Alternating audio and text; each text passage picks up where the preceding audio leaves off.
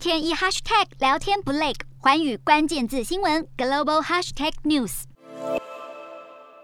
斯里兰卡三十一号爆发了严重的警民冲突，因为民众不满政府处理国家经济危机的方式，有数百名抗议者，他们试图闯进总统的官邸，结果演变成暴力事件，至少有一个人受到重伤。好，示威群众要求总统拉贾帕克萨下台，抗议者纵火焚烧军用巴士和警车，而且还用砖头来攻击军警，场面是一阵混乱。而维安部队除了释放催泪瓦斯和水炮来驱散群众，还朝民众开火。而这冲突期间，总统并不在家，高阶军官则是紧急会商讨论危机处理。暴力事件发生之后，首都随后也实施无限期宵禁。